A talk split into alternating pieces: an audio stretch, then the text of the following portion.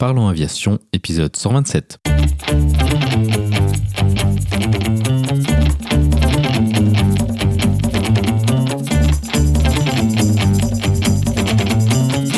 Parlons Aviation, le podcast qui parle de tout ce qui vole.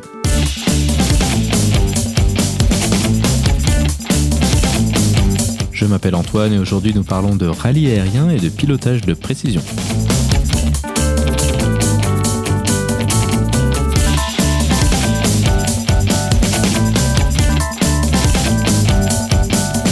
Bienvenue à bord, j'espère que vous êtes confortablement installés. Parlons Aviation, épisode 127 est prêt au départ.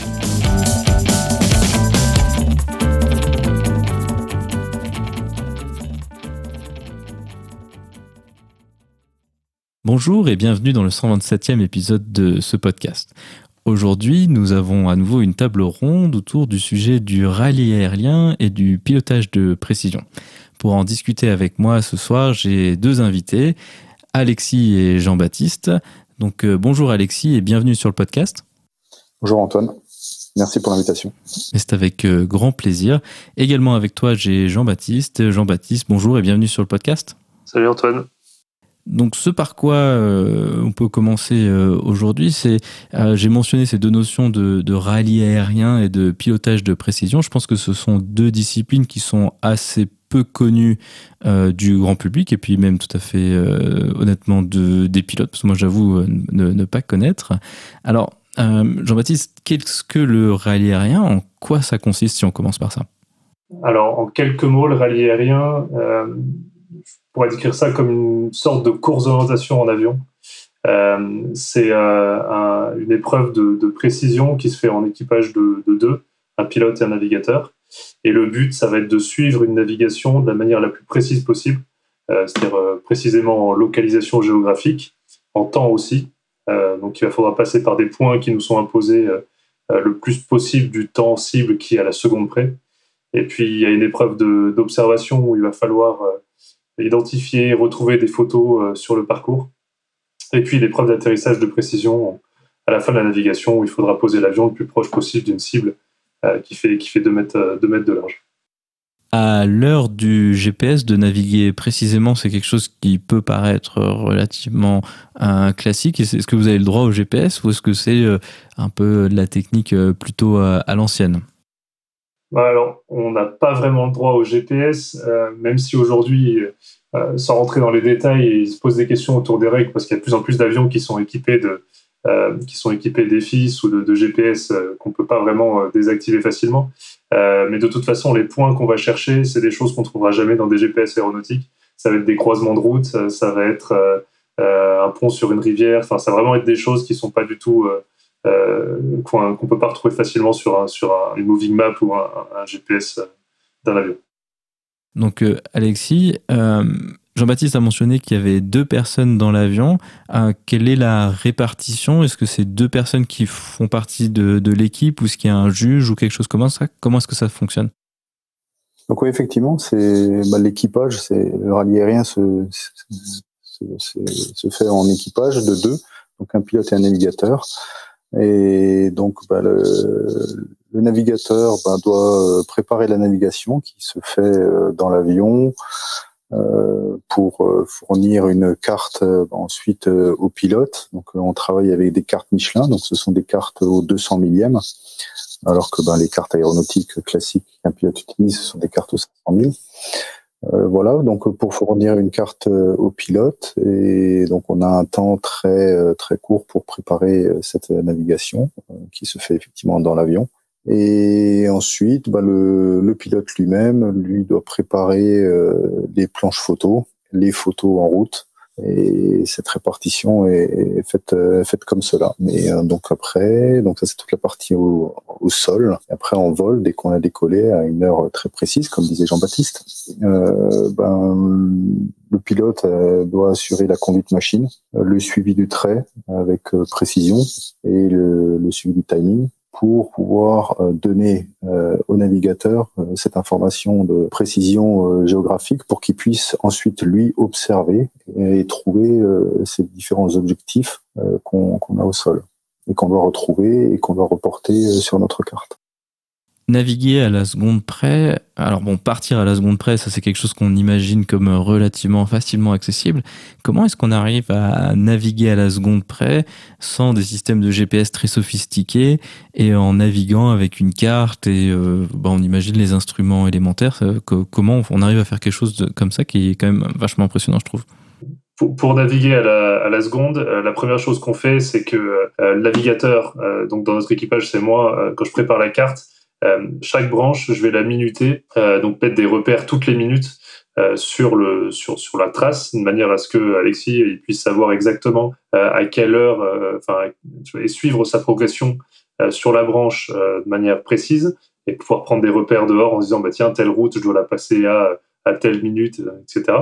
Et puis l'autre point, c'est qu'on va voler à une vitesse qui nous permet de d'accélérer ou de ralentir euh, c'est-à-dire que si on vole à la vitesse de croisière d'un avion euh, normal, euh, bah, finalement, on peut facilement ralentir. Par contre, on n'a pas beaucoup de marge pour accélérer et pour prendre en compte éventuellement du vent ou quelque chose comme ça.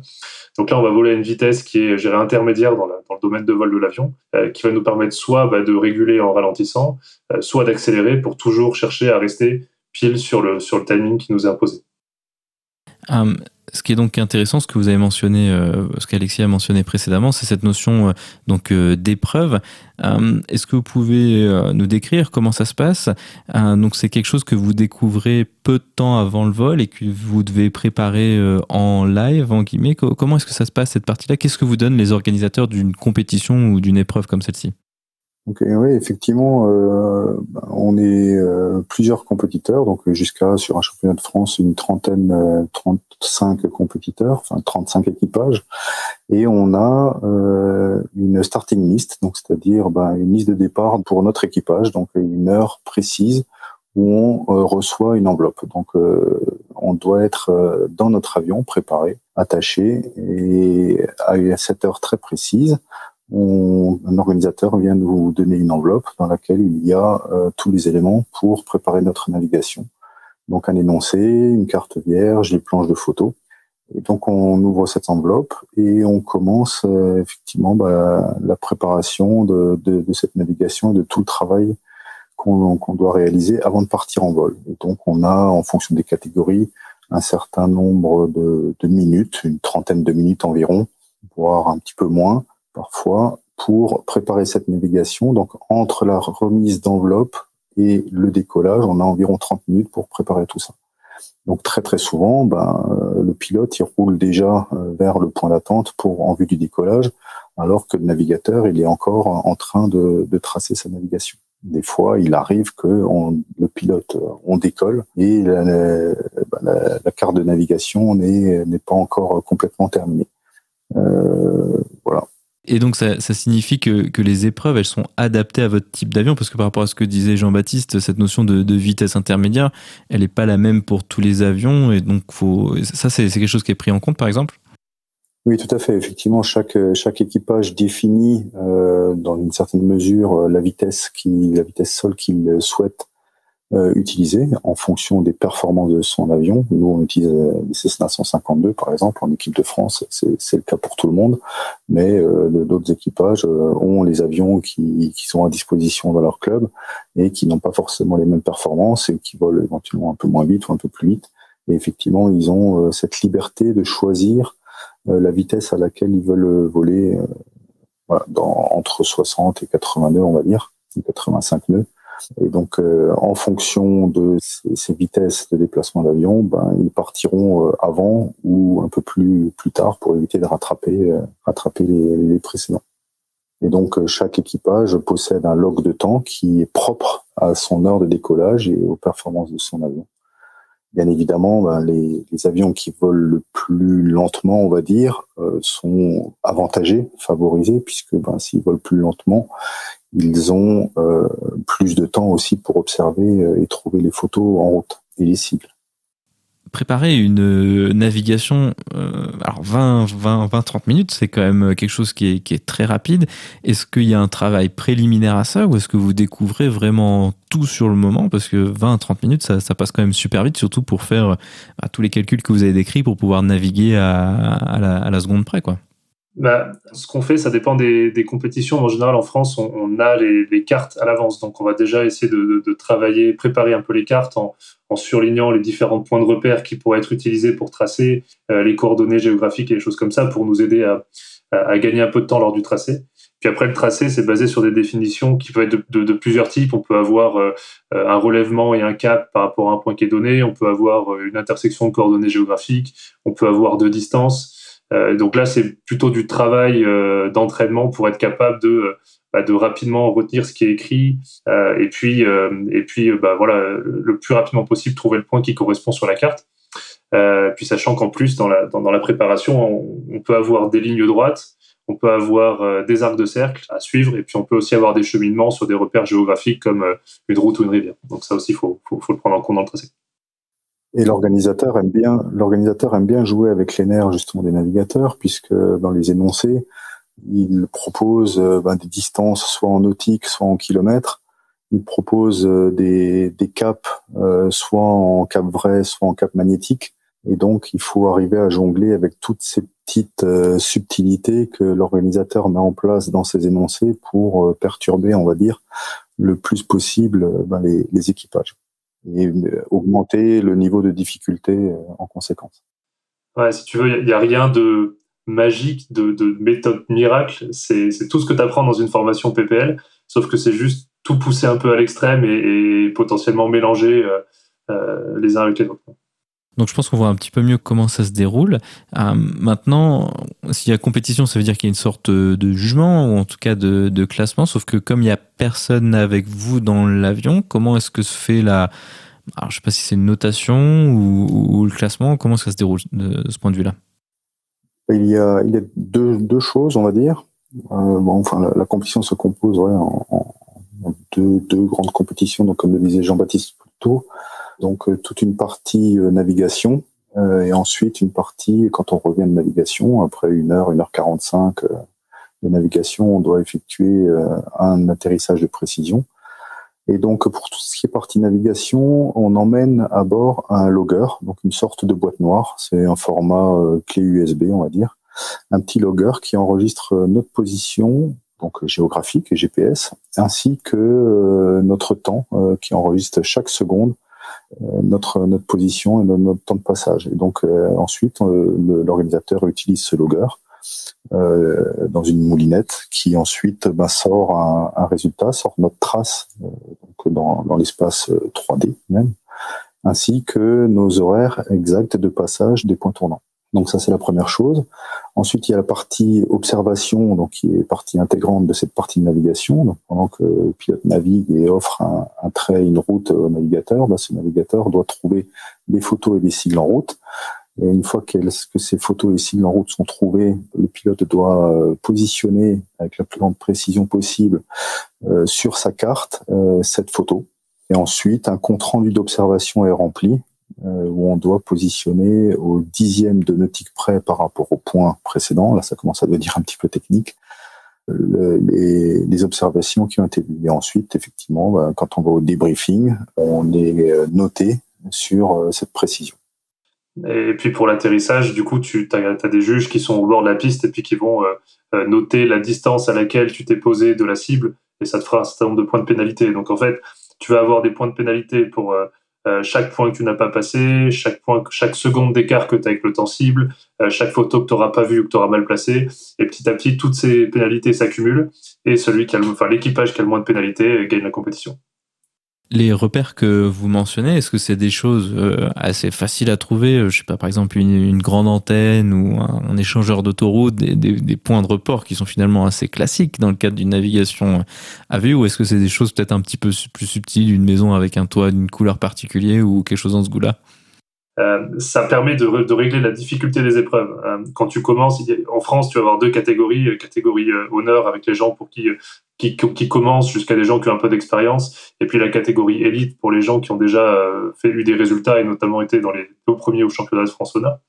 Et donc, en fait, ces deux catégories-là, elles sont réglées par la difficulté euh, du tracé, avec les difficultés des, des, définitions, et puis la difficulté des, euh, des, des, repères qui, qui vont être à trouver dans, dans le paysage. Alors, effectivement, quand tu, quand tu démarres sur des compétitions qui sont accessibles et qui sont faites aussi pour, pour l'initiation, tu vas pouvoir chercher des choses qui sont voilà, un gros, un gros ensemble de, de, de bâtiments industriels ou euh, euh, un gros pont sur une autoroute, donc des choses qui sont quand même assez visibles et, que tu manqueras pas quand tu passeras dessus. Par contre, plus tu t'approches du, du, du, haut niveau, euh, du niveau euh, France, voire du niveau international, plus tu vas chercher des choses qui vont te faire mal aux yeux, hein, des, des, des, des, des haies de champs qui ont des formes particulières, des, des, des, des, fermes qui sont dans un ensemble où il y a des fermes partout, des, des un bâtiment spécifique au milieu d'une ville. Donc voilà, c'est comme ça que tu règles la difficulté et, et c'est comme ça aussi que tu, tu, tu en tant qu'organisateur, tu te fais détester les équipages.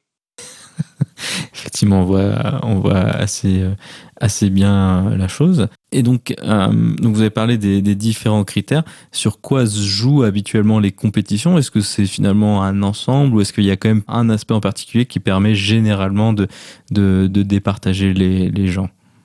Déjà, ce qu'il faut savoir, c'est qu'une une compétition donc, qui se fait sur un week-end, généralement, pour une épreuve, euh,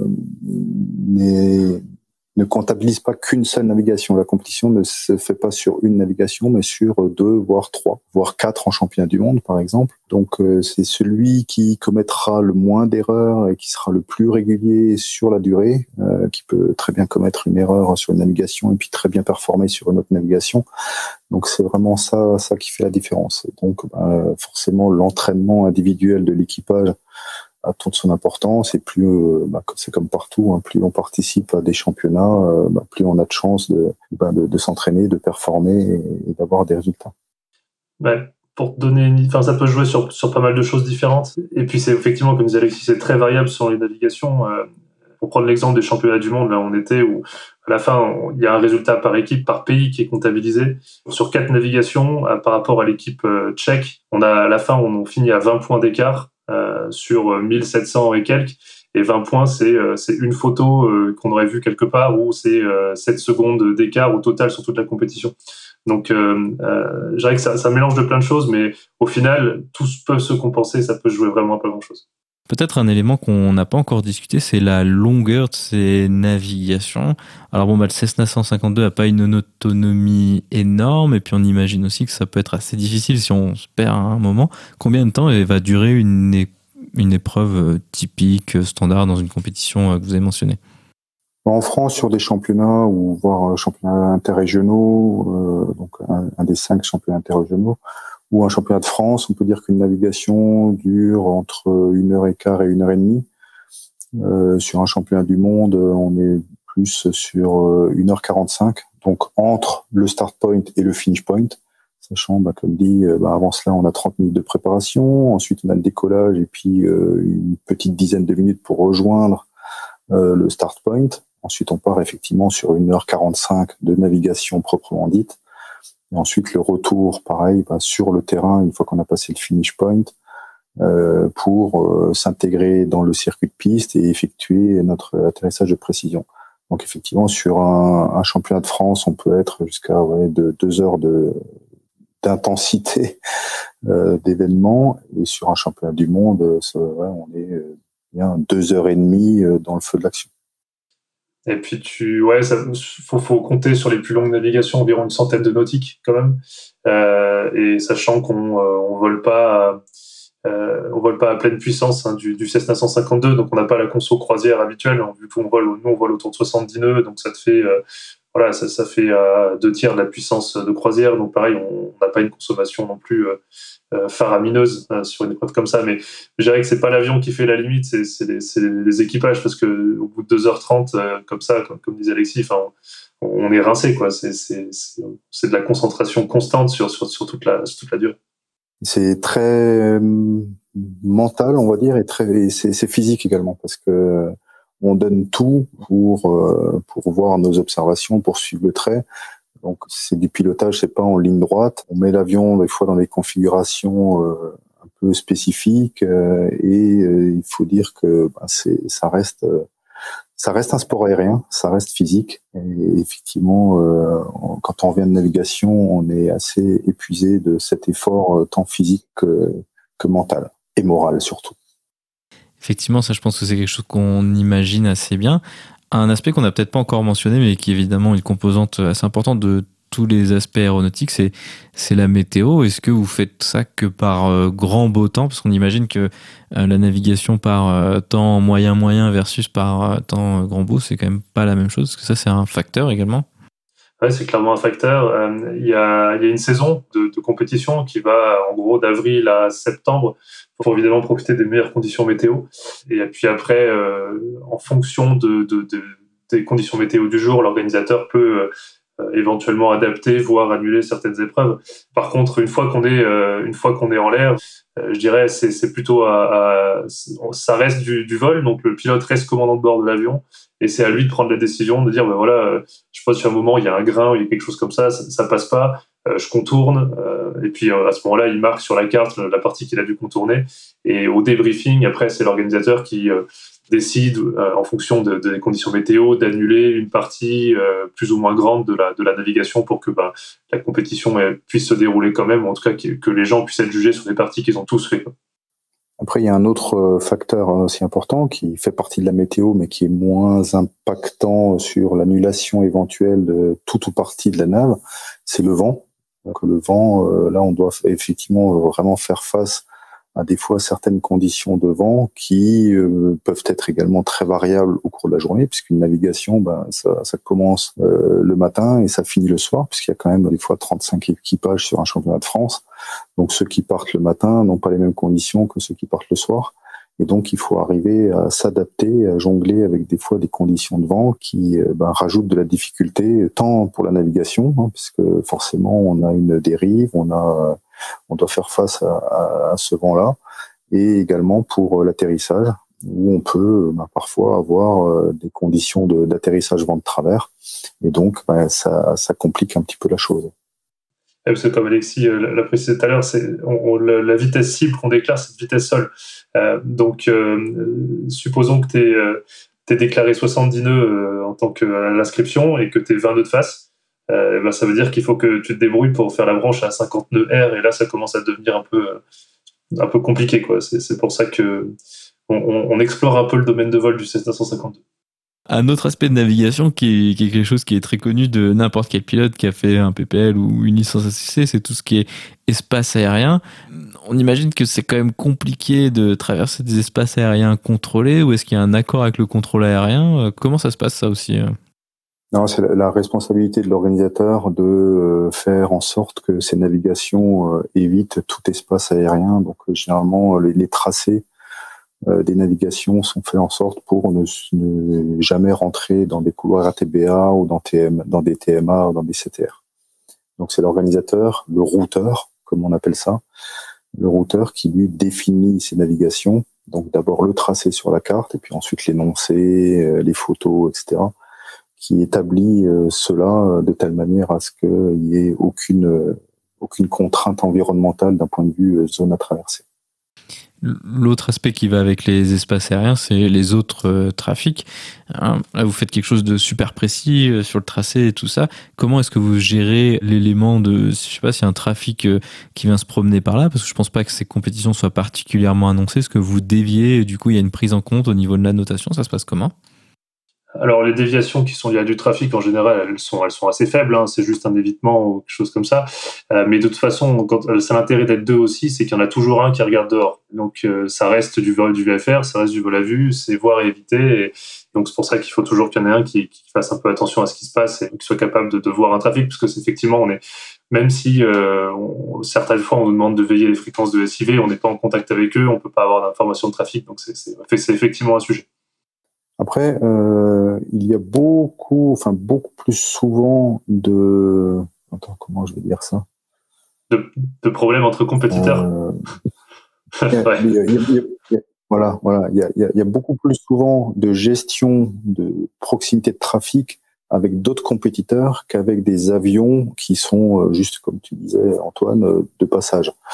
Effectivement, ben, tout dépend des compétitions, même à des niveaux internationaux, il arrive que ben, certains euh, se perdent et soient trop en retard ou trop en avance et rattrapent le précédent ou se soient perdus et reviennent euh, voilà sur une sur le tracé avec 4 minutes par exemple de retard et donc il peut y avoir cette proximité entre deux compétiteurs. Pour raconter une petite anecdote, effectivement, sur un championnat du monde de pilotage de précision, c'était en Autriche, à Spitzerberg. À un moment donné, euh, je me suis retrouvé en vol en formation avec un autre Cessna 152, un avion euh, russe, euh, et j'étais tellement prêt que j'ai pu lire l'immatriculation de cet avion-là. Donc là, effectivement, après, bah, je, mettais de côté mon, ma partie suivi de trait et observation pour assurer cette anticollision et donc assurer ce, ce vol en formation jusqu'à ce que cet avion bah, parte, quitte, quitte le trait. Et ensuite, bah, effectivement, comme il peut y avoir pour une information d'une mauvaise météo, bah, j'ai ensuite euh, ce qu'on appelle festonner ma carte, indiquer sur ma carte toute la partie euh, dans laquelle bah, j'ai pas pu assurer le timing, l'observation, etc. Donc euh, l'exercice de la compétition parce que j'étais en train d'assurer une anticollision. Et donc ensuite, l'organisateur, avec l'analyse des traces des deux compétiteurs, a effectivement constaté cette proximité et à annuler une partie pour tous les compétiteurs du coup, hein, que ce soit équitable pour tout le monde, à annuler une partie de la navigation en timing et en observation. Donc effectivement, ce risque existe, mais beaucoup plus entre compétiteurs que euh, entre avions de compétition et un avion de passage. Tu as mentionné euh, l'Autriche euh, à l'instant. On imagine du coup que ces compétitions, elles se font dans plusieurs endroits. Est-ce que c'est quand même quelque chose où on va privilégier de la plaine parce que c'est peut-être plus difficile autant en niveau navigation parce qu'il y a peut-être moins de repères ou plutôt montagne ou, les deux? Comment est-ce que ça se passe? Où est-ce que vous faites ça habituellement? Le plus dur, c'est le mélange des deux. De, la, pure plaine, ça te laisse quand même la possibilité de voir les repères assez loin. Euh, de la haute montagne, ça devient très contraignant et finalement, tu es, obligé de suivre des vallées. Euh, donc en fait, le, le, le, juste milieu et là où ça devient vraiment difficile, c'est quand tu as un mélange des deux, avec des, des zones de plaine un peu euh, avec peu de repères et des zones de montagne où tu vas être obligé quand même de monter, donc de lever le nez très haut, donc de plus voir devant et, de, de, d'être gêné pour l'observation. Et puis tu passes un relief et tu redescends de l'autre côté, tu peux avoir un point tournant qui est juste derrière un relief et donc pareil que tu découvres au dernier moment. Donc c'est voilà, c'est cette, cette partie-là. Puis en fait, on, vole pas très haut non plus. On vole autour de 1000 pieds sol en général. Et donc s'il y a un relief euh, sur une branche euh, que qui est la, suivante, euh, tu dois tourner à par exemple à plus de 90 degrés à droite ou à gauche. Bah, peut-être que tu n'auras pas fait attention à ça. Euh, et quand tu fait ton virage et que tu seras établi sur la branche suivante, tu vas te rendre compte qu'en fait, il faut que tu montes sacrément fort pour passer ton relief. Donc ça, pareil, ça peut, poser des, pièges. Donc je dirais que le juste milieu, il est, un peu entre les deux. Et puis après, en plus, qui dit relief dit quand même un peu d'aérologie en général. Et pareil, c'est quelque chose qui vient perturber les équipages, donc ça rend, ça rend la chose encore plus, encore plus compliquée. J'ai bien résumé, Alexis. Oui, tout à fait. Ouais, ouais. Après, euh, voilà, une navigation en plaine pure, avec que de la plaine, typiquement bah, l'Afrique du Sud, hein, où c'est que de la brousse, où il y a que des buissons, c'est pas simple en fait. C'est pas parce qu'on navigue en plaine que, que c'est simple, parce qu'on n'a pas de relief, mais euh, tout dépend de la, la, topographie, de la topologie euh, et de l'environnement. Mais effectivement, naviguer en plaine quand il n'y a juste rien du tout, ou que de la ville, ou que ça, bah, ça a aussi son, niveau de difficulté. Mais généralement, les organisateurs savent très très bien jouer avec tout ça pour mettre euh, le bon niveau de difficulté et embêter le plus possible les compétiteurs. Pour les compétitions internationales, chaque pays euh, joue un peu sur le terrain qui, qui l'arrange finalement hein, quand il organise. Euh, mais en France, par exemple, tu, as, il y a des championnats un peu partout hein, qui se déroulent au cours de la saison.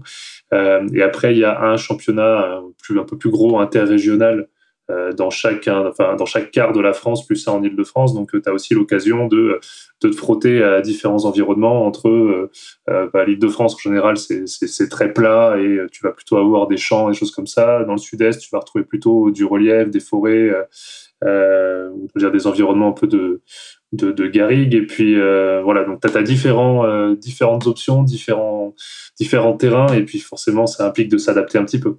Lorsque vous allez faire des compétitions où ces épreuves se font à un niveau international, donc euh, pas toujours en France, peut-être à, à l'étranger, est-ce que vous faites des, des, reconnaissances de la zone de manière aérienne avant ou est-ce que c'est purement l'étude des cartes? Comment est-ce que vous approchez ça?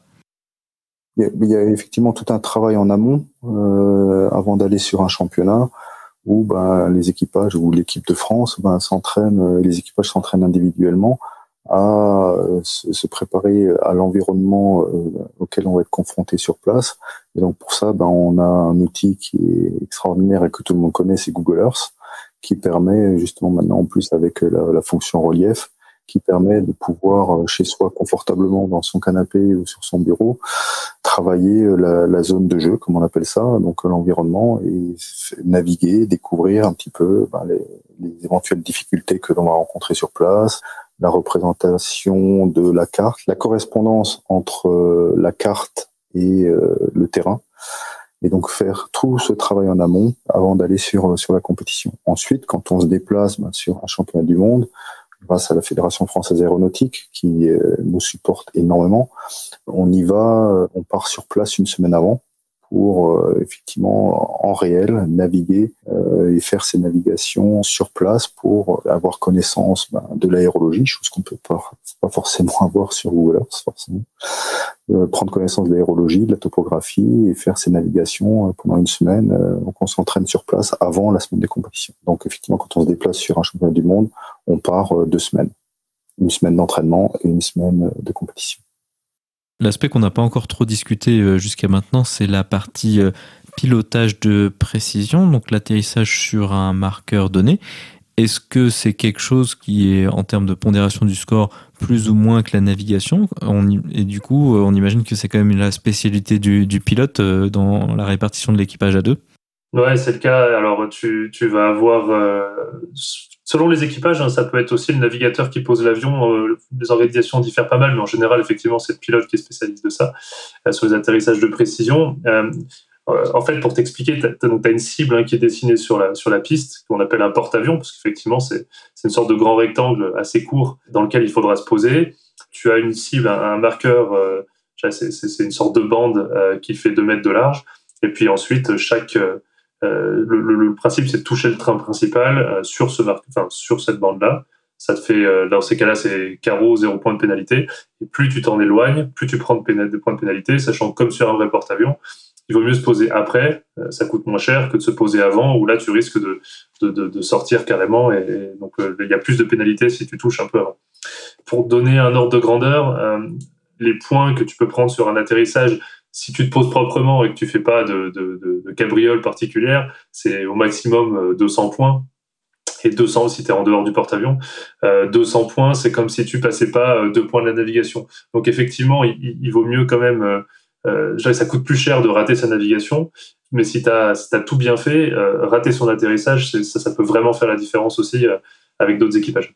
Et peut-être qu'Alexis, tu plus de, d'éléments de, sur la partie euh, technique de technique d'approche pour, pour être capable de, de, se poser toujours avec, euh, avec zéro point de pénalité.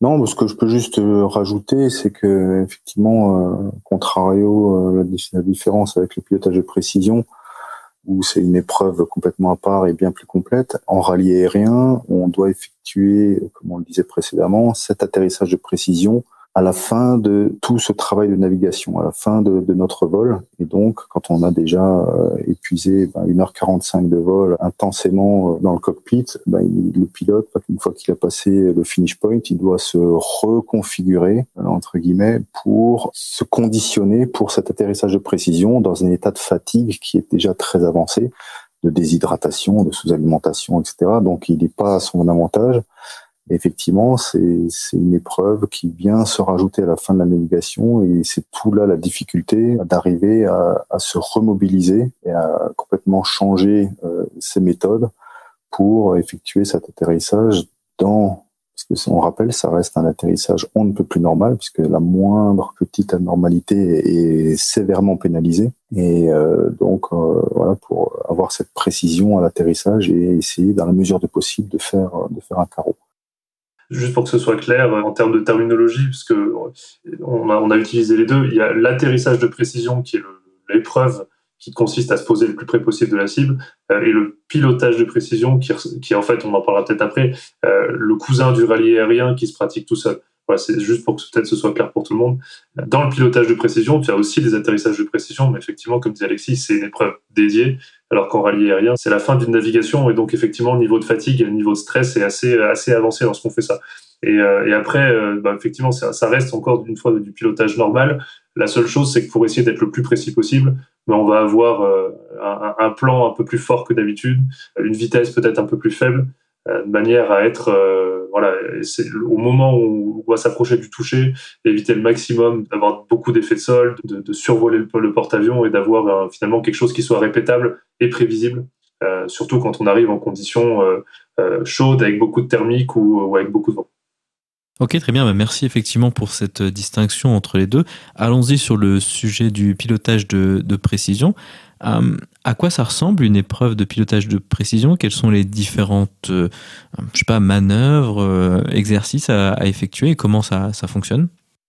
Bah, Effectivement, comme on le disait, le rallye aérien se, se pratique à deux, donc un équipage, un pilote et un navigateur. Le pilotage de précision, lui, s'effectue seul à bord. Donc il n'y a qu'un seul pilote et il est tout seul pour effectuer toute la préparation de la navigation qui, elle, s'effectue en salle la conduite machine, l'observation des photos en route, l'observation des points tournants, l'observation des sigles et euh, l'épreuve d'atterrissage euh, qui, elle, comme on le disait à l'instant, est spécifique. Donc il y a euh, des épreuves de navigation pure, où il y a une petite différence par rapport au rallye aérien, on abordera le sujet un petit peu plus tard, je pense, et une épreuve proprement dite d'atterrissage de précision, donc qui s'effectue sur une journée complète, où on a quatre atterrissages de précision à effectuer. Euh, quatre, donc euh, dans ces quatre, il y a un atterrissage totalement normal sur toujours ce porte-avions, qui est légèrement différent de celui de rallye aérien, mais c'est négligeable, on va dire. Euh, donc euh, un atterrissage complètement normal, donc où il faut atterrir sur cette bande zéro avec l'utilisation des volets, l'utilisation du moteur.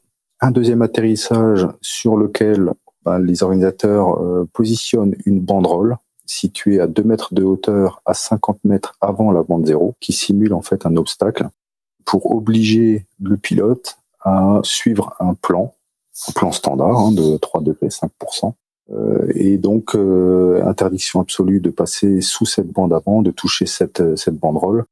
Et donc on doit euh, effectuer toujours cet atterrissage sur cette bande zéro.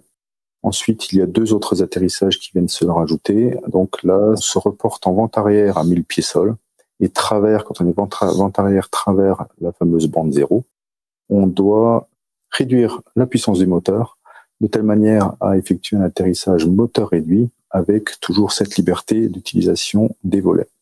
Donc c'est un vol en plané, comme on apprend euh, lors de notre formation PPL.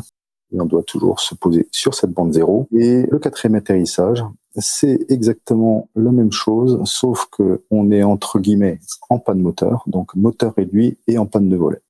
Donc on effectue un atterrissage en plané, donc euh, il y a toute une gestion de trajectoire et du vent qu'on doit prendre en compte pour venir se poser toujours sur son porte-avions. Donc le, pilotage de précision est, fait, je dirais, pour avoir les mêmes épreuves que le rallye aérien, mais adapté pour pouvoir faire ça seul à bord. Donc déjà, la, préparation de la navigation euh, se fait en salle. Euh, il n'y a pas besoin de tracer la navigation, elle est déjà tracée sur une carte. Par contre, euh, la première différence qu'il va y avoir, c'est que autant en rallye aérien, on est jugé sur le timing au passage de chaque point, c'est-à-dire que presque peu importe si on est régulier sur les branches, l'important c'est d'être à l'heure sur chaque point en pilotage de précision, euh, il faut être à l'heure tout au long de la branche. Et ça, ça peut être mesuré sur ce qu'on appelle des points secrets dont on ne connaît pas la localisation. La seule chose qu'on sait, c'est qu'ils doivent être visibles en vrai et sur la carte. Donc c'est à chaque fois qu'on va, ça peut être à chaque fois qu'on croise une route, qu'on croise une rivière, qu'on croise une voie de chemin de fer, enfin en tout cas un repère euh, qui se voit sur la carte et qui se voit en vrai. Euh, et donc pour être sûr de ne pas prendre de points de pénalité sur ces, points secrets, il faut toujours être à l'heure tout au long de la branche. Donc ça c'est la première chose. Euh, ensuite, l'observation est forcément un peu plus facile puisqu'elle doit être faite par quelqu'un qui a aussi euh, sa conduite machine à faire, donc forcément, euh, voilà, un peu moins, un peu moins technique qu'en rallye. Et puis un, troisième point de différence, c'est que en rallye aérien, les, points tournants par lesquels on doit passer, on connaît la définition. C'est-à-dire, on sait que c'est un croisement de route, on sait que c'est un pont sur une rivière ou que sais-je. Mais par contre, la photo qui nous en est donnée, on ne sait pas si elle est vraie ou si elle est fausse. C'est-à-dire qu'il faut l'identifier en vrai euh, être sûr du point sur lequel on va, ensuite regarder la photo et se dire, OK, ma photo, est-ce qu'elle est vraie ou est-ce qu'elle est fausse et répondre en conséquence. En pilotage de précision, la photo du point tournant sera toujours vraie, donc ça sera une aide pour le trouver. Et par contre, euh, l'épreuve d'observation associée au point tournant, ça sera plutôt de reconnaître au passage une lettre qui pourrait éventuellement avoir été placée euh, au sol par l'organisateur. Donc c'est c'est fait avec des, une bâche blanche et ça fait la taille d'une grande table de jardin, on va dire. Voilà. Donc c'est les, les, les, principales différences qui y, qui entre les deux. Oui, je, je, vais en rajouter deux. Donc effectivement, il y, a, il y a deux autres différences. En rallye aérien, comme on le disait, on vole à une vitesse sol, donc qui doit être de 70 nœuds. En pilotage de précision, on vole à une vitesse R. C'est-à-dire que euh, ben, en rallye aérien, du coup, euh, le minutage, le moustachage, comme on dit, de nos branches euh, est constant. Donc on peut utiliser une règle pour faire ce moustachage. par contre, en pilotage de précision, nos vitesses vont être différentes sur chaque branche. Et donc, on utilise des abacs pour minuter chaque branche et chaque branche sera différente l'une de l'autre. Donc ça, c'est une première différence. En rallye aérien, il y a les, euh, il y a les cheminements et les cercles, où on navigue en cercle et pas toujours en ligne droite. Hein. Donc euh, ça, c'est une grosse différence aussi. Maintenant, on peut aller sur euh, un peu votre parcours de, compétiteur pour les gens qui seraient peut-être intéressés pour faire euh, quelque chose comme ce que vous faites. Euh, comment est-ce que vous avez été amené à être impliqué dans quelque chose comme ça? Est-ce que c'est un, est-ce que vous avez vu des compétitions? Est-ce que c'était votre aéroclub qui organisait ça? Comment est-ce qu'on se lance dans le dans le rallye aérien ou le pilotage de précision? Donc pour commencer, ça peut être n'importe quand. Il y a beaucoup de compétitions qui sont organisées par la, Fédération française aéronautique un peu partout en France au fur et à mesure de la saison. Euh, moi, pour ma part, c'était euh, avec un, un, pilote de mon club que, que je connaissais bien, avec qui j'avais déjà fait des navigations, puis qui s'était intéressé au, au, sujet et qui a vu qu'il y avait une, une compétition pas très loin de chez nous. À l'époque, j'étais basé à Saint-Cyr-l'École et il y avait une compétition à Étampes, donc on va dire à 20 minutes de vol. Euh, et donc on avait décidé de s'inscrire comme ça, on connaissait pas trop, euh, on s'était briefé un peu à l'arrache, et puis voilà, c'était en, 2018 je crois, et euh, puis c'était notre première expérience, ça s'est bien passé, on a passé un bon moment aussi avec plein d'autres pilotes, ça nous a permis de rencontrer du monde, euh, et puis, puis on a continué, on a continué comme ça. Oui, bah effectivement, ça, ça a commencé comme ça. Donc j'étais en aéroclub avec un avec un ami avec lequel j'avais fait la formation PPL et euh, dans un aéroclub voisin euh, en Alsace euh, était organisé justement un rallye de découverte. Donc c'est ce qu'on appelle des rallyes régionaux aujourd'hui. Donc c'est fait pour des initiations, pour découvrir cette discipline. Donc on rappelle le rallye aérien et le pilotage de précision euh, sont effectivement méconnus, mais font partie des quatre disciplines en tant que sport aérien que propose la Fédération française aéronautique. Donc il y une qui est très très connue, c'est bien évidemment la voltige, et on a également bah, le rallye aérien et le pilotage de précision dont on a parlé, et une quatrième discipline qui est assez méconnue, mais qui a vraiment le vent en poupe, qui est l'ANR, donc l'Air Navigation Race. Donc voilà, effectivement, on peut très bien aller dans un aéroclub qui organise un rallye régional, un rallye de découverte pour avoir cette première approche avec ce qu'est la compétition euh, en rallye aérien ou en pilotage de précision. Et ensuite, bah, si on accroche, et ça a été ça a été mon cas, quand on a un petit peu l'esprit de compétition et quand on aime un petit peu cette cette chasse au trésor que constitue en fait cette discipline, bah, on ne on ne peut qu'adhérer. Et donc là, effectivement, on peut poursuivre euh, et aller s'inscrire sur des championnats interrégionaux donc championnats interrégionaux, euh, il y en a cinq en France. Donc il y en a un pour euh, le quart nord-est, sud-est, sud-ouest, nord-ouest et un autre euh, au centre Île-de-France. Et on s'inscrit, on, se déplace, on convoie l'avion, on va participer à ces, ces, championnats. Donc même si on est un petit peu débutant, il y aura toujours des gens, et en particulier, euh, c'est aussi le rôle des membres de l'équipe de France, ben, d'aider justement ces nouvelles recrues pour euh, bah, leur expliquer un petit peu les tenants et les aboutissants pour euh, essayer de performer le plus possible. Donc on participe à ces championnats interrégionaux et ensuite, bah, si on est euh, premier ou deuxième sur un championnat interrégional, on est automatiquement qualifié pour participer au championnat de France. Donc c'est quelque chose qui peut aller relativement vite. On peut monter des échelons assez vite et se faire plaisir tout seul en pilotage de précision ou à deux en équipage, qui est encore mieux, pour se déplacer, partager des frais de convoyage et aller sur une, sur une compétition. Euh, il y a un point qu'Alexis a dit qui, est super important pour moi, c'est c'est certes des compétitions, mais mais il y a, il y a à part juste quand on arrive au championnat du monde, presque l'esprit de compétition est pas, enfin, on se tire pas dans les pattes entre entre entre équipages et, donc s'il y a des auditeurs qui sont qui sont intéressés, il faut vraiment pas hésiter euh, à aller dans une compétition tout le monde sera, tous les gens qui connaissent seront bienveillants et, disponibles pour expliquer comment ça se passe, donner des tips, même faire la préparation de la navigation au sol pour que un équipage qui en aurait jamais fait puisse se, faire la main. Donc c'est vraiment un monde qui est, quand même super accueillant et, c'est que des gens et, un esprit de, partage euh, donc voilà, il faut, faut vraiment pas hésiter, si c'est des gens qui veulent se lancer là-dedans, euh, à essayer, euh, ne serait-ce qu'une fois, pas très loin, pour voir un peu comment ça se passe et, seront super bien accueillis. Et, puis l'aspect compétition peut plaire à certains, mais je dirais que le, principal bénéfice aussi de, cette épreuve-là, c'est bah, le, fait de, de, pousser un peu plus loin ses compétences de pilote standard parce que c'est des choses qu'on a appris en aéroclub, c'est euh, euh, suivre un cheminement, suivre une route, euh, prendre en compte une dérive, faire un atterrissage propre et, précis. Finalement, ça nous permet aussi de, nous entraîner. Et dans, les choses que, que moi j'ai appris en faisant ça, par exemple, c'est bah, qu'en fait, tu n'es jamais vraiment perdu. Quoi. ça, m'est arrivé plein de fois de me perdre, et puis juste avec une carte routière, j'ai fini par me retrouver et puis rentrer. C'est aussi une super leçon. Et effectivement, le fait de naviguer, c'est un peu back to basics, hein, euh, de naviguer juste avec une carte et un chronomètre, c'est bien plus intéressant que de simplement suivre un trait sur un GPS. Et quand on arrive à, des résultats, euh, même minimes, ça procure une satisfaction personnelle et en équipage qui est très très satisfaisante. Et effectivement, comme disait Jean-Baptiste, ça développe énormément les compétences et les capacités du pilote et ensuite, bah, toute navigation pour un voyage, euh, voilà, navigation normale hors challenge ou compétition sera d'autant plus facile. Effectivement, bah, je pense que ça nous permet de nous diriger un petit peu vers, euh, vers la conclusion. Ah, vous avez récemment participé au championnat du monde, si je ne dis pas de bêtises, en Afrique du Sud. Ah, qu'est-ce que ça a donné? Quel a été un peu votre retour d'expérience d'aller voler à l'autre bout du monde comme ça? Bon, l'Afrique du Sud, ça a l'air d'être un, peut-être un vrai paradis pour pilote, avant même de parler de compétition. Euh, alors déjà, on, est parti donc effectivement deux semaines au mois de novembre avec euh, donc euh, deux autres équipages, donc on est trois équipages pour représenter la France en Afrique du Sud. C'était dans la région de Johannesburg, donc plutôt au nord, on va dire nord-est de l'Afrique du Sud.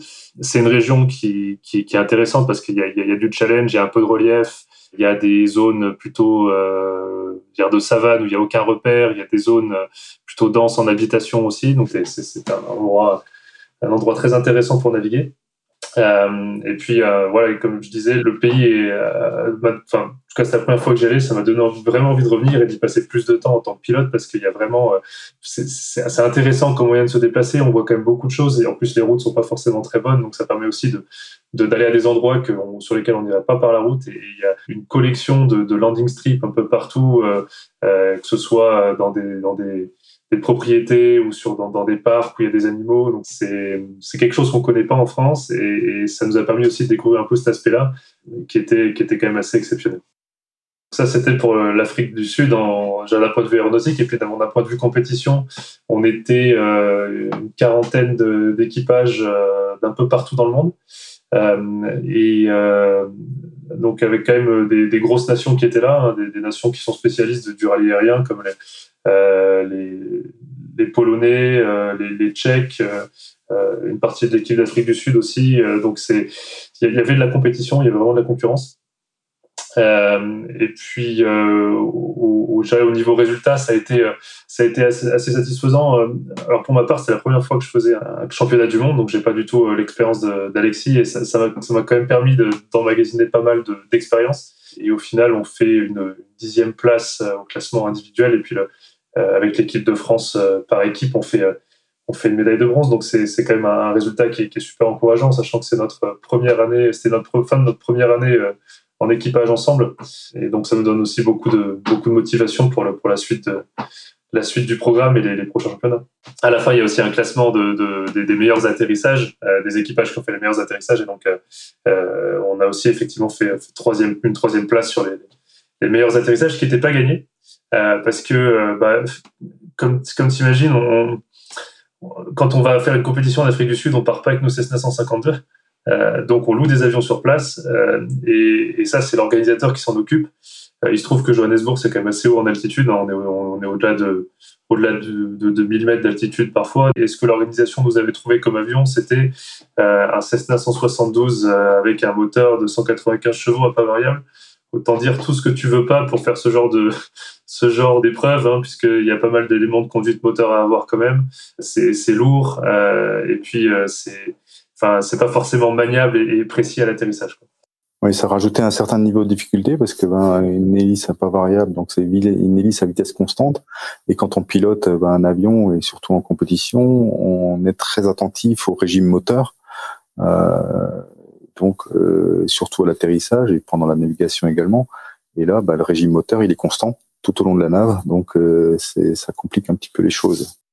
Et effectivement, comme disait Jean-Baptiste, ben, on a demandé à avoir des avions plus motorisés parce que le, ben, déjà le terrain là-bas était à 3500 pieds. Et en Afrique du Sud, au mois de novembre, ben, c'est l'été et on avait des températures de 37-40 degrés. Donc autant dire que ben, l'altitude densité était de 6-7 000 pieds. Donc, euh, ça nécessitait effectivement des avions euh, plus puissants que ce qu'on utilise en France, c'est-à-dire des Cessna 152 à 100 chevaux. Dedans, en Afrique du Sud, euh, ça aurait été compliqué pour franchir certains reliefs. Quel conseil aurez-vous donc pour quelqu'un qui serait intéressé pour se lancer dans de la compétition ou, même juste du rallye aérien et du pilotage de précision? Bah, vraiment, comme on disait tout à l'heure, c'est de ne pas hésiter une seconde à, s'inscrire à des compétitions qui pourraient avoir lieu euh, euh proche de chez lui. Euh, pour les premières fois, c'est pas forcément nécessaire d'aller très loin, euh, mais, mais, vraiment déjà d'oser et de vraiment pas hésiter à, à s'inscrire et, à demander aux, pilotes qui, qui, sont déjà expérimentés des conseils. Ça, ça c'est vraiment un point important et, et personne, personne ne refusera de leur en donner. Si on, sur des aspects peut-être plus techniques, sur, sur la manière de comment comment, comment performer euh, dans, dans cette épreuve-là. Euh, il y, a plusieurs choses, mais euh, la première, je dirais, c'est de faire confiance quand même à ses capacités de pilote. C'est, alors moi je dirais, bien regarder dehors euh, et, et, bien chercher à, à, à faire coller ce qu'on voit dehors à ce qu'on voit sur la carte pour toujours avoir une idée de, de là où on est à n'importe quel moment. Et sachant que si on n'est pas sur le trait, bon, bah déjà, on prend des points de pénalité, on voit pas les photos, euh, on est extrêmement frustré. Donc, euh, voilà, la, première chose à faire, c'est déjà, si c'est possible, en tout cas, de ne pas se perdre, parce que c'est tout ça, ça conditionne tout le reste de l'épreuve. Toi, Alexis, quelque chose, un conseil à donner pour les gens qui seraient intéressés? Bah déjà, la première chose, pour euh, prendre un petit peu plus connaissance de ce que sont ces épreuves, euh, bah, on peut inviter nos auditeurs à aller sur le site de la Fédération française aéronautique, donc ffa-aéro.fr, dans l'onglet euh, sport aérien, ensuite rallye aérien ou pilotage de précision, et dans compétition. Voilà, et donc sur cette page, vous trouverez bah, des conseils pour les nouveaux participants voilà les, les, les, règlements des championnats interrégionaux, mais dans un premier temps, euh, déjà aller voir euh, les conseils pour les nouveaux participants. Et ce que vous avez également dans euh, sport aérien, rallye aérien, initiation découverte, il y a quelques petites photos, une vidéo qui, qui, montre un petit peu cette, cette discipline, tant pour le rallye aérien que pour le pilotage de précision.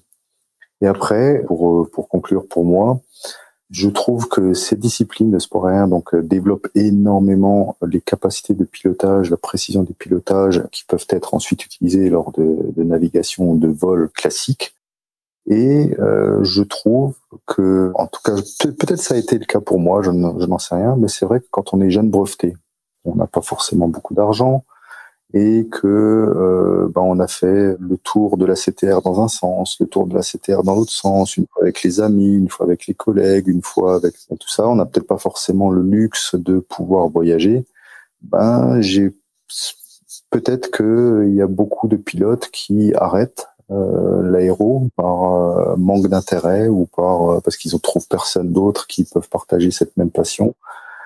Et euh, je pense que ces disciplines-là, euh, à partir du moment où on aime un petit peu euh, le partage et puis voilà un petit peu la chasse, au trésor, donnent une autre dimension au vol et peuvent justement bah, vous sortir de cette fameuse routine de ce petit vol local du week-end. Donc, ils peuvent vous ouvrir d'autres horizons et vous inviter à vous rendre sur des terrains où il y a des petites compétitions qui sont organisées sur lesquelles bah, vous seriez peut-être pas allé euh, comme ça parce que euh, ça, c'est pas forcément un terrain sur lequel on, on a envie d'aller euh, comme ça pour passer le week-end. Euh, voilà, donc ça, ça donne euh, le, discipline sportive donne une autre euh, une autre dimension au vol qui est qui est intéressante et qui peuvent sortir les pilotes de leur de leur routine du week-end les compétitions qui sont sur deux jours, il y a toujours une réception, en tout cas un, dîner euh, le, le, le, le soir, et euh, c'est l'occasion de rencontrer du monde, effectivement, de boire un coup et, de ne pas rentrer en avion après, ce qui est toujours mieux. Euh, mais voilà, c'est aussi un bon moment pour, pour rencontrer du monde, pour connaître d'autres pilotes. Et puis moi, ça, enfin, ça a permis de rencontrer pas mal de monde et, des, des, gens avec qui je m'entends, je m'entends très très bien. Donc ça, je suis aussi très content de cette partie-là. Oui, puis c'est vrai qu'après, quand on retourne sur des compétitions, on revoit toujours un petit peu les mêmes têtes, et donc ça permet de, bah, de lier des amitiés et, éventuellement de partager d'autres choses après. Et, même pour certains de trouver du boulot. Ok, très bien. Bah écoutez, je pense que ce sera le mot de la fin. Ainsi se conclut donc cette discussion. Alexis et Jean-Baptiste, merci beaucoup d'avoir accepté de venir sur le podcast pour nous parler de votre expérience dans le rallye aérien et le pilotage de précision. Avec plaisir. Merci à toi Antoine.